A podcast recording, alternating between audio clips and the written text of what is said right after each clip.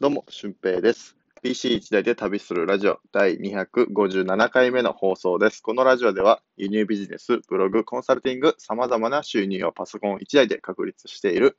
ノマドワーカーの俊平がお送りするラジオで、ノウハウや思考方法についてお話ししていきたいと思います。えーもうようやく、えー神戸の自宅で、えー収録することができて、やっぱり話しやすいですね。自宅の方がね。うん、まあ自分の声の音量とかもまあ気にしなくてもいいし、えー今スタンディングでね、作業してるんですけど、えーなんか考えもちょっと巡るかなっていう感じで、すごくいい状態で、えー仕事をすることができています。で、えーまあ朝の、朝を制するものはなんか全部制するみたいな感じの言葉があったので、まあ全然早くないんですけど、8時ぐらいに、えーランニングに出かけて、えーそこから帰ってきてストレッチしたりとか、瞑想したりとか、まあ、で、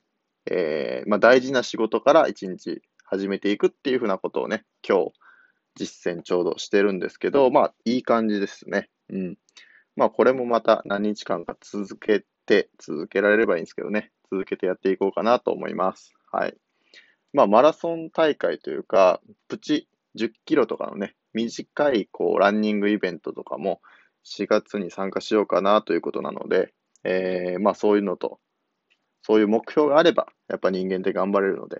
えー皆さんも、まあ朝、しっかりと大事に活動してみてください。はい。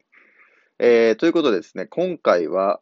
えー情報発信というか継続をするための2つの方法についてお話をしていきたいと思います。えー前回はですね、情報発信で大事なこと、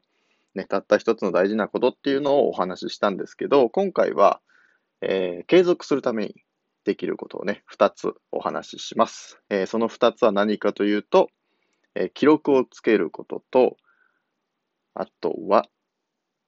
もう一つは、えっと、宣言することですね。はい。記録をつけることと宣言すること。この二つをうまく使えば継続できると僕は思ってるんですよね。まあ、その理由としては、まず、えー記録をつけること。自分がね、えーまあ、ブログ書いたとか、ラジオで配信したとか、インスタ更新したとかっていうのを記録つけたりとか、あと、インスタのフォロワー数が今日何人増えたかとか、ブログの読まれた、ね、ページビューとか、PV 数とかを見て、えー日々どれぐらい変化してるのかっていうのを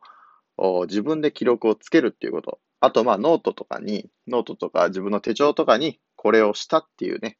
えーログをちゃんとつけておくこと。うん。だから、何もしなかったらそのログってつけられないんですけど、何かしたら一つでもログがつくということ。まあ、これが一つ継続の秘訣かなと思います。これをね、どんどんやっていくと、あ、今日なんかやっていること少ないなっていうふうに、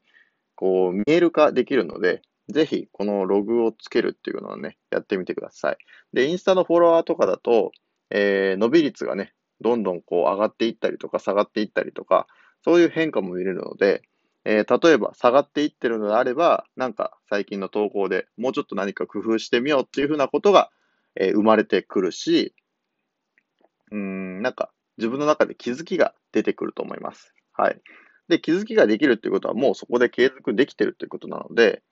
えーぜひログをつけてみてください。まあ、どんなログでもいいんですけど、今日はブログ書いたとかでもいいし、えーこういう記事を書いたっていうんでもいいし、まあ、とにかく自分がそのログをつけることに、なんか全然労力を感じない程度につけてみてください。はい。で、もう一つは宣言することですね。宣言すると、えー成功率っていうのは、まあ、50%ぐらい高まるっていうふうなことを、えー言われています。なので、僕もこのほぼ毎日ラジオで、ラジオラジオを毎日更新しているっていうことも、まあ大体宣言してますし、まあこのラジオをね、毎日撮ってるっていうことも、今となっては全然苦じゃないかなと。まあたまにこう旅先とか行ってどうしても撮れない時とか、